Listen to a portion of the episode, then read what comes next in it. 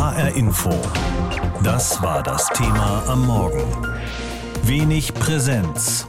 Hessens Schulalltag nach den Ferien. Dieser Alltag beginnt heute wieder und allzu viel ändert sich nicht, weil sich auch an der Corona-Lage nicht genügend verbessert hat. Für die Schule heißt das, alle Klassen von der siebten aufwärts bleiben daheim und bekommen ausschließlich Distanzunterricht. Für die Klassen eins bis sechs gibt es Wechselunterricht. Sie sind also gruppenweise mal zu Hause und mal in der Schule. Und nur die Abschlussklassen dürfen jeden Tag in die Schule kommen, wobei die Abschlussjahrgänge an den Gymnasien ja bereits ihren letzten Unterrichtstag hatten und sich nun zu Hause auf das Abitur vorbereiten. Neu ist nur, dass alle, die im Schulgebäude anwesend sind, zweimal pro Woche einen negativen Corona-Test vorlegen müssen, den sie übrigens zum großen Teil auch in der Schule machen können, was den Schulalltag sicher auch nochmal kräftig aufmischen wird. Überhaupt stellt sich ja nach mehr als einem Jahr Corona-Pandemie die Frage, wie sehr der Schulunterricht in dieser Zeit eigentlich gelitten hat zu Lasten der Kinder und Jugendlichen. Darüber habe ich heute Morgen mit Professor Olaf Köller gesprochen, Psychologe und Erziehungswissenschaftler an der Universität Kiel. Herr Professor Köller, haben Sie schon Erkenntnisse darüber, ob durch Distanz- und Wechselunterricht so viel Lernstoff zu kurz gekommen, unter den Tisch gefallen oder so unzureichend vermittelt worden ist, dass die Schülerinnen und Schüler nun erhebliche Wissensmängel haben? Also was wir wissen ist, dass sich die Lernzeit pro Tag ungefähr halbiert im Distanzlernen. Also wenn die in die Schule gehen, die Kinder, dann sind sie ungefähr so siebeneinhalb Stunden pro Tag bei der schulischen Arbeit. Wenn sie im Distanzlernen sind, dann liegen sie so bei dreieinhalb bis vier Stunden. Das heißt, wir müssen davon ausgehen, dass einfach die geringere Zeit auch dazu führt, dass insgesamt weniger gelernt wird. Was wir leider nicht haben, sind wirklich gute Ergebnisse in Leistungstests, dass wir wirklich quantifizieren können, also wirklich klare Aussagen treffen können, um wie viel geringer jetzt der Leistungsstand ist im Vergleich zur Vor-Corona-Zeit. Wir haben ja immer wieder gehört, dass Kinder aus sozial benachteiligten Familien mit dem Homeschooling überhaupt nicht zurechtgekommen sind und dadurch noch mehr ins Hintertreffen geraten sind als andere. Wie groß ist dieses Problem aus Ihrer Sicht? Das ist in der Tat ein Problem. Es sind aber nicht nur die sozial Benachteiligten, es sind natürlich auch Kinder, die als äh, Sprache zu Hause nicht Deutsch sprechen. Es sind aber insgesamt auch privilegierte Kinder, sofern die leistungsschwach sind. Das heißt, es leiden eigentlich alle Kinder, die auch schon vor der Pandemie Schwierigkeiten haben. Das sind die sozial Benachteiligten, das sind die Kinder mit Migrationshintergrund und das sind allgemein die leistungsschwachen Schülerinnen und Schüler, die sich auch schlechter konzentrieren können zu Hause, die sich schlechter selbst regulieren können, die auch dann häufig noch über schlechtere technische Voraussetzungen verfügen. Es gibt ja mittlerweile durchaus einige Vorschläge, wie sich mögliche Wissensrückstände eventuell wieder aufholen ließen, etwa durch Unterrichtsangebote in den Ferien, durch geförderte Nachhilfestunden, durch Wiederholung des Schuljahrs, um nur ein paar Beispiele zu nennen. Halten Sie solche Maßnahmen für notwendig? Also ich halte nichts von der Wiederholung.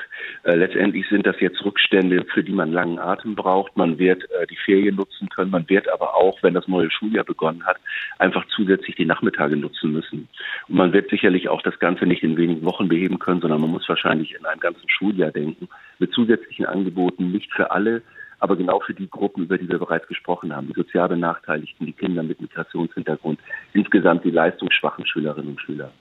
Es gibt ja auch Fachleute, die sagen, so groß sind die Wissenslücken gar nicht und die Kinder und Jugendlichen hätten in der Zeit sogar vieles gelernt, was vielleicht nicht im Lehrplan steht, aber trotzdem wichtig ist, nämlich sich selbst zu organisieren oder mit digitalen Medien umzugehen. Könnte es also sein, dass viele Kinder und Jugendliche auch gestärkt aus dieser Corona-Krise hervorgehen? Es werden die gestärkt hervorgehen, denen es auch schon vorher relativ gut ging. Also wir haben auch Ergebnisse, die deutlich zeigen, dass diejenigen, die sich schon vorher sehr gut selbst regulieren konnten, sich gut organisieren konnten, jetzt eigentlich schadlos durch die Krise gekommen sind. Das heißt, bei einem Teil der Kinder und Jugendlichen müssen wir davon ausgehen, dass sie gestärkt aus der Krise hervorgehen. Aber wie gesagt, wir haben substanzielle Gruppen, das dürfte so zwischen 25 und 40 Prozent liegen, bei denen wir sicherlich großen Nachholbedarf haben. Wenn in den letzten Monaten nicht alles gelehrt werden konnte, was eigentlich in den Lehrplänen steht, die Kinder und Jugendlichen aber dafür vielleicht anderes gelernt haben, könnte man die Zeit jetzt nicht auch dazu nutzen, Lehrpläne mal grundsätzlich auszumisten und zu schauen, was wirklich wichtig ist?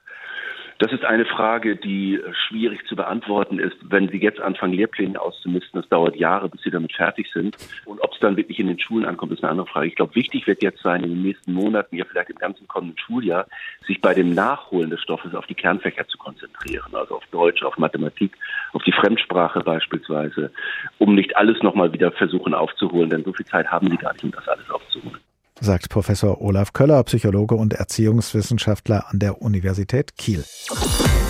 Die Osterferien sind vorbei und heute geht im Prinzip die Schule wieder los. Aber genauso wie schon vor den Osterferien werden auch jetzt nicht alle Schülerinnen und Schüler auch tatsächlich in die Schule gehen. Die hessische Landesregierung nimmt nämlich schon mal die geplante Verschärfung des Infektionsschutzgesetzes vorweg und sagt, in Landkreisen und kreisfreien Städten mit einer Inzidenz über 200 sollen die Schulen ab heute weitgehend geschlossen bleiben. Nur die Abschlussklassen sollen wie vor den Osterferien in der Schule und nicht aus der Distanz unterrichtet werden. Und auch die Abitur Vorprüfungen sollen stattfinden. Einen genaueren Ausblick auf den Schulalltag der nächsten Wochen gibt uns jetzt unsere landespolitische Korrespondentin Heidi Radwilas dass Landkreise und kreisfreie Städte ab einer Inzidenz von über 200 die Schulen schließen können, das gab es in Hessen schon längst. Aber zuletzt hatte es das Land den Kreisen überlassen, ob sie von dieser Möglichkeit Gebrauch machen wollen oder nicht. Jetzt hat die Landesregierung die Schulschließungsregel mit aufgenommen ins frisch geänderte Eskalationskonzept des Landes. Die Konsequenz erklärt Kultusminister Alexander Lorz. Der Eskalationsplan als solcher ist verbindlich und sieht im Regelfall ab der Inzidenz von 200, wobei die dann natürlich auch an ein paar aufeinanderfolgenden Tagen erreicht werden muss, den Übergang auf Distanzunterricht vor mit der Notbetreuung in den Klassen 1 bis 6, äh, mit Präsenz äh, für die Abschlussklassen. Das ist die Planung und das ist eben eins zu eins das, was auch in dem Entwurf des Bundesgesetzes steht. Lorz meint das verschärfte und umstrittene Infektionsschutzgesetz. Mit der Neuregelung des Eskalationskonzepts greife Hessen der Bundesregelung schlicht vor. Und zwar deshalb. Wir wollen so wenig Durcheinander wie möglich an die Schulen bringen. Das ist eh schon schlimm genug in der Pandemie. Auch in Landkreisen und kreisfreien Städten mit einer Inzidenz unter 200 geht weniger als erhofft. Hier dürfen zusätzlich die Klassen 1 bis 6 im Wechselmodell teilweise an die Schulen zurückkehren. Die Klassen 7 bis 11 bleiben auch hier im Distanzunterricht, wie vor den Ferien. Neu ist, wer für den Präsenzunterricht zugelassen ist, muss zusätzlich zweimal pro Woche einen Corona-Test machen. Entweder als Bürgertest, etwa in einer Apotheke, oder direkt in der Schule. Minister Lorz erklärt, warum Hessen bei den Tests nicht länger auf Freiwilligkeit setzt. Wenn wir einfach die Schulen so sicher wie möglich machen wollen, dann halten wir inzwischen eine Testpflicht für unumgänglich. Und er stellt klar, Wer keinen negativen Test vorweisen kann oder sich nicht testen lassen will, der kann auch nicht in den Präsenzunterricht. Ob zwei Selbsttests pro Woche reichen? Kultusminister Lord sagt, die Tests haben eine Gültigkeitsdauer von 72 Stunden. Damit sind wir auf dieser Frequenz von zweimal pro Woche. Lothar Bieler, Chef des Robert Koch Instituts, mahnt dagegen zu mehr Vorsicht. Wir sagen, dass so ein Test eine Gültigkeit in Anführungszeichen von etwa 24 Stunden hat. Manche Lehrerverbände stört außerdem, dass die Schülerinnen und Schüler die Corona-Tests selbst durchführen sollen unter Anleitung der Lehrkräfte. Die wiederum können sich von sogenannten Testpaten des Deutschen Roten Kreuzes unterstützen lassen. Christoph Degen von der SPD-Fraktion im Hessischen Landtag findet die Testpflicht zwar gut, aber wir sind mit dem Verfahren nicht einverstanden, weil ich glaube, dass es gerade auch im Bereich Grund- und Förderschulen sehr schwer fallen wird, dass ähm, alle die Tests auch äh, richtig machen. Und deswegen ist unsere Forderung, dass das möglichst durch Externe gemacht wird, durch auch dann geschulte Kräfte. Viel verlangt, das weiß auch der Kultusminister. Er er verbindet mit dem funktionierenden Testen aber auch eine große Hoffnung. Und wenn wir dann da zeigen können, so ist die Situation beherrschbar, dann können wir es hoffentlich möglichst bald auch riskieren, die anderen auch alle im Wechselunterricht zurück in die Schule zu holen. Vor allem für die Klassen 7 bis 11 wäre das wichtig, denn die haben seit Monaten kein Klassenzimmer mehr von innen gesehen. HR Info. Das war das Thema am Morgen. Wenig Präsenz. Hessens Schulalltag nach den Ferien. Was die Anwesenheit angeht, ist es immer noch vergleichsweise übersichtlich in hessischen Schulen. Die Abschlussklassen sind dort, wobei diejenigen, die auf das Abitur zusteuern, ja schon vor den Ferien ihren letzten Unterrichtstag hatten und sich nun zu Hause auf die Prüfungen vorbereiten. Die Schulkinder der Jahrgangsstufen 1 bis 6 bekommen Wechselunterricht, sind also mal zu Hause und mal in der Schule. Und alle übrigen kommen weiterhin nicht ins Schulgebäude, sondern lernen im sogenannten Distanzunterricht. Allerdings für alle diejenigen, die im Schulgebäude anwesend sein sollen, ist doch eines neu jetzt nach den Ferien, denn sie müssen nun zweimal pro Woche einen negativen Corona-Test vorlegen. Diesen Test können Sie in einem der Testzentren machen, aber es gibt auch die Möglichkeit, sich in der Schule testen zu lassen. Darüber habe ich vor der Sendung mit Dieter Weiß gesprochen. Er ist stellvertretender Vorsitzender des IHS, des Interessenverbandes hessischer Schulleitungen. Ich habe ihn gefragt, wird denn jede hessische Schule ihren Schülerinnen und Schülern, ihren Lehrkräften und den übrigen Beschäftigten ein Testangebot vor Ort machen können? Ich denke ja, das hessische Kultusministerium hat in den Osterferien alle hessischen Schulen entsprechend mit Testmaterialien ausgestattet, insbesondere auch mit den begleitenden Informationen zur Testdurchführung. Also gehe ich davon aus, dass an allen hessischen Schulen diese Testpflicht auch umgesetzt werden kann. Dann haben die Schulen natürlich einiges organisieren müssen. Wer führt denn die Tests durch und wann werden sie durchgeführt? Während des Unterrichts oder davor? Also die Tests werden in der Regel durchgeführt. Ich denke, so ist es auch bei uns an der Schule. In der ersten Stunde, wenn die Fachlehrkräfte oder die Klassenlehrkräfte dann den Unterricht beginnen, findet vorher in der Unterrichtszeit diese Testdurchführung statt. Bei uns ist es so, dass wir am Montag und am Donnerstag in der ersten Stunde diese Testdurchführung machen wollen. Ist das an allen Schulen dann so, dass es zwei festgelegte Termine in der Woche gibt, wo dann diese Testnachweise vorgelegt werden müssen oder wo die Tests durchgeführt werden? Oder können die einen heute mit ihrem Testergebnis kommen und die anderen morgen und wieder andere übermorgen? Also ich denke, wir müssen in der jetzt folgenden Woche uns auf folgende Dinge einstellen. Erstens, es hängt damit zusammen, wie die Situation vor Ort ist. Verpflichtend sind zwei Tests die Woche.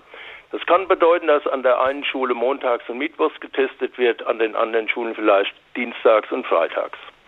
Dann müssen wir davon ausgehen, dass einige Schülerinnen und Schüler kommen werden, die in den letzten Tagen ein Testergebnis vorweisen können, das nicht älter sein darf als 72 Stunden. Die brauchen dann keinen Test zu machen.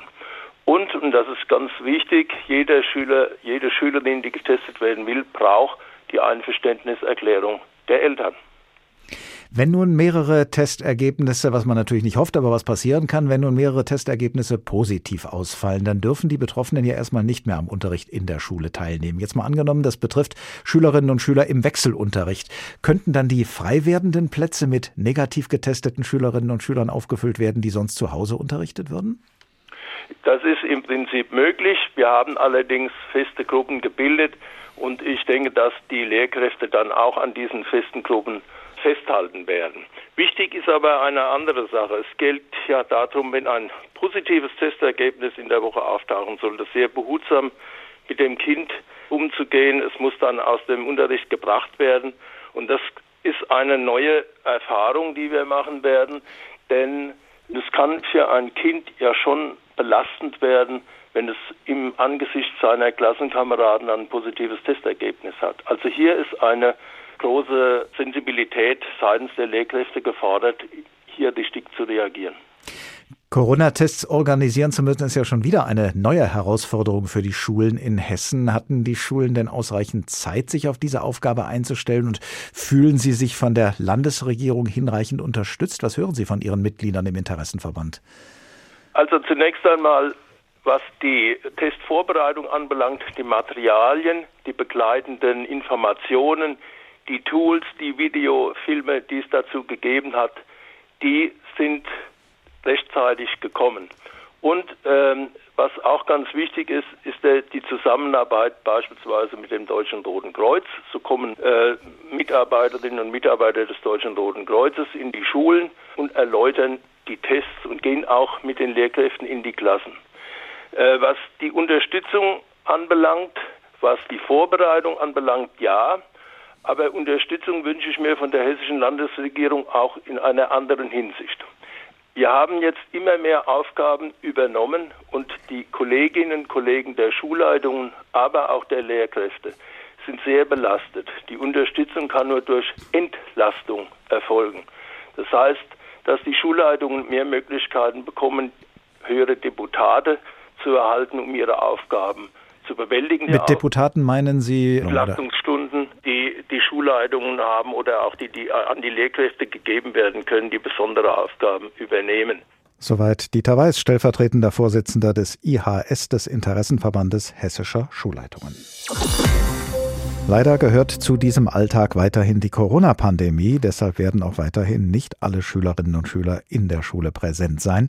Und diejenigen, die präsent sind, werden sich so gut wie möglich schützen müssen vor gegenseitiger Ansteckung, denn die Ansteckungsgefahr mit dem Coronavirus ist in Innenräumen am größten. Das sagen ja immer wieder die Leute, die sich mit Aerosolteilchen, also mit jenen festen oder flüssigen Partikeln, die wir mit der Luft zusammen ausatmen, befassen. Und diese Aerosolteilchen transportieren Coronaviren.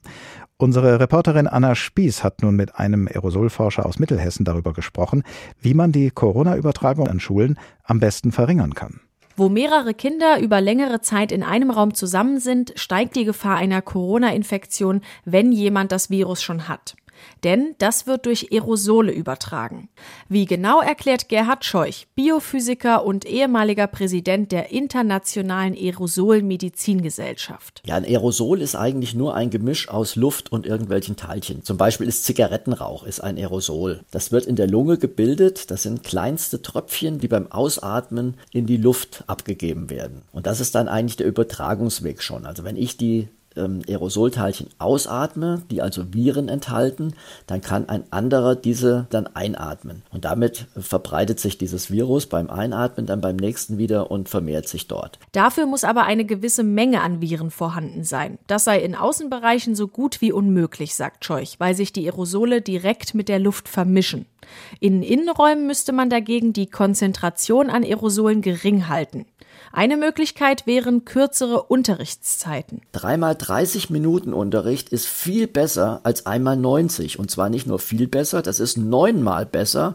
Also weil die Infektion, die geht quadratisch mit der Zeit ein, wenn nicht gelüftet wird. Also wenn man in dem Raum sich die ganze Zeit befindet. Wenn das nicht geht, hilft also nur lüften, lüften, lüften. Das macht auch die Martin-Luther-Schule in Marburg, erklärt Schulleiterin Verola Biedebach. Seit der Schulöffnung im letzten Jahr lüften wir regelmäßig regelmäßig, im Schnitt alle 20 Minuten. Lehrer und Schüler achten schon gemeinsam darauf, dass die Lüftungspausen eingehalten werden. CO2-Messgeräte haben ergeben, dass die Konzentration nach rund 20 Minuten so hoch ist, dass die Luft ausgetauscht werden muss. Auch mit Lüften gilt im Klassenraum und auf den Gängen selbstverständlich Maskenpflicht. Eine Luftfilteranlage hat das städtische Gymnasium nicht bekommen. Die können zusätzlich helfen, dass die Luft im Raum besser zirkuliert und ausgetauscht wird. Auch größere Räume wie zum Beispiel Sporthallen oder eine Aula eignen sich gut für den Unterricht, denn auch da verteilt sich die Luft besser, erklärt Aerosolforscher Gerhard Scheuch. Die Mosaikschule in Marburg handhabt es nochmal anders. In der Förderschule sind ohnehin nur um die neun Schüler in einer Klasse. Andreas Stey erklärt, wie der Unterricht bei ihm in den letzten Monaten ablief. Zwei Schüler sind im Präsenzunterricht und die übrigen sieben Schülerinnen und Schüler befinden sich im Distanzunterricht zu Hause. Mit den zwei Schülern im Klassenraum funktioniert es prima. Während der Arbeitsphase sitzt der eine Schüler im Flur, hat da einen Einzelarbeitsplatz und der andere Schüler sitzt im benachbarten Werkraum alleine und kann dort arbeiten. So müssen die Schüler noch nicht einmal Maske tragen, wenn sie am Platz sitzen. Andreas Stey hält die Gefahr einer Ansteckung in seinem Unterricht deshalb für sehr gering. Sollten im Sommer wieder mehr Schüler in die Schule kommen dürfen, müsse man das Hygienekonzept nochmal anpassen. Für Virola Biedebach ist auch Außenunterricht denkbar. Das gab es ja vor Corona auch schon, dass Kolleginnen und Kollegen mit ihren Lerngruppen nach draußen gegangen sind. Da muss man einfach gucken, was gibt der Platz her, was ist möglich.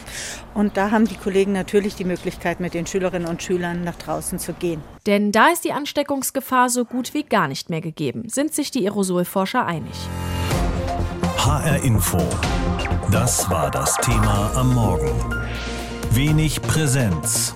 Hessens Schulalltag nach den Ferien. Das heißt, die Klassen 1 bis 6 haben Wechselunterricht, die Abschlussklassen kommen in Präsenz jeden Tag und alle anderen lernen weiter von zu Hause aus. Dass der Schulbetrieb für die Jüngeren überhaupt aufrechterhalten werden kann, angesichts einer immer höheren Inzidenz, das sollen die sogenannten Selbsttests gewährleisten. Das heißt, die Schülerinnen und Schüler kommen entweder mit einem negativen Testergebnis in die Schule, es darf nicht älter sein als 72 Stunden, oder aber sie testen sich in der Schule. Hanna Immich ist unsere Reporterin. Hanna, wie hat es denn heute Morgen geklappt mit dem Selbsttesten? Das ist ja schon eine ziemlich unangenehme Prozedur. Haben die Kinder das hinbekommen? Also ich war in einer vierten Klasse hier und das hat erstaunlich gut geklappt, muss ich sagen. Ähm, das war ja jetzt, wie du sagst, die sind ja im Wechselunterricht. Es waren neun Kinder in der Klasse, also auch relativ gut Abstand. Jeder saß an seinem Tisch. Und die Lehrerin hat das wunderbar erklärt, ähm, hat so Schautafeln an die Tafel gemacht und genau erklärt, welcher Schritt nach dem anderen folgt. Und die Viertklässler sind ja auch schon was größer, also die haben das super verstanden und super mitgemacht, muss ich sagen. Und erstaunlich entspannt auch. Also ich hatte nicht das Gefühl, dass klar, die haben auch so ein bisschen, oh, das kitzelt und piekst ein bisschen und so, aber es war jetzt niemand irgendwie verstört, sondern die fanden das eigentlich eher ein bisschen spannend auch, hatte ich so den Eindruck. Waren auch aufgeregt, aber fanden es auch gut. Du bist in Frankfurt gewesen an einer Grundschule, hast mhm. heute Morgen ehrenamtliche Paten begleitet, ja. genau, die die Lehrer und die Schüler unterstützen beim Schnelltest. Schaust es dir noch weiter an. Wie haben die mhm. denn da geholfen? Hier sind zwei an dieser Schule, die können natürlich nicht in jedem Klassenraum gleichzeitig sein. Die sind vor allem jetzt hier erstmal bei den kleinen Klassen. In der ersten Klasse ist ein Pate, der das dann sozusagen erklärt. Ansonsten müssen das die Klassenlehrer und Lehrer erstmal selber machen. Und die DRK-Lehrer sind auch dafür da, auch als Ansprechpartner für die Lehrer. Wenn Unsicherheiten sind, wie erkläre ich das? Ist der Ablauf richtig, wie ich den erkläre? Dann sind die im Hintergrund sozusagen da und bieten auch so Online-Fortbildungen. Also hier an der Schule haben die Lehrer das jetzt noch nicht machen können vor den Osterferien oder während der Osterferien. Aber das ist auch im Laufe der Zeit noch möglich, dass man sich da schult. Es gibt auch Online-Videos vom DRK und so sind die im Hintergrund hier und in den ersten Klassen eben auch direkt vor Ort und erklären den Kindern das. Nun hoffen wir, dass alle Kinder negativ sind, aber was, wenn nicht? Was passiert beim positiven Ergebnis? Also das ist ein ganz heikler Punkt. Das ist natürlich auch, muss man sagen, hat mir die Schulleiterin hier heute Morgen auch gesagt, die Sorge der Eltern vor allem, dass dann ihr Kind alleine gelassen wird, da ungeschützt ist, ohne Mama und Papa sozusagen und dann vielleicht von den anderen Kindern gemobbt werden könnte oder so. Da beruhigt hier auch das sowohl das DRK als auch die Schulleitung, dass man sagt, man äh, geht da sehr behutsam mit um. Das Kind muss natürlich dann aus der Klasse genommen werden, aber das wird alles im Vorfeld auch besprochen und es wird dann auch nicht alleine gelassen, sondern in einem Raum muss es dann auf die Eltern warten mit einer Lehrkraft. Also da wird man ganz sensibel mit umgehen, heißt es hier. Und ich habe auch mit einigen Kindern gesprochen und die gefragt und die haben auch gesagt, na ja, also ich hoffe das nicht, weil mein Opa zum Beispiel Krebs hat, dass ich ihn dann anstecke, dann würde ich mich fernhalten. Aber dass sie jetzt Sorge davor haben, dann gemobbt zu werden, den Eindruck hatte ich nicht. Also die haben mir schon gesagt, nö, das ist ja meistens uns selbst passiert ja dann nichts. Wir müssen halt einfach nur gucken, dass wir dann andere schützen. Also genau, aber die Eltern, sagte die Schulleiterin, sind da eher manchmal so, ja, die, die Sollbruchstelle, die haben halt Sorge um ihre Kinder. Heute Morgen ist die Schule wieder losgegangen. Die Kinder müssen sich vor dem Unterricht nun aber selbst testen, wie das klappt, beobachtet Hanna Immich. Sie begleitet ehrenamtliche Paten vom Deutschen Roten Kreuz, die die Schülerinnen und Schüler da anfangs unterstützen. HR Info. Das Thema.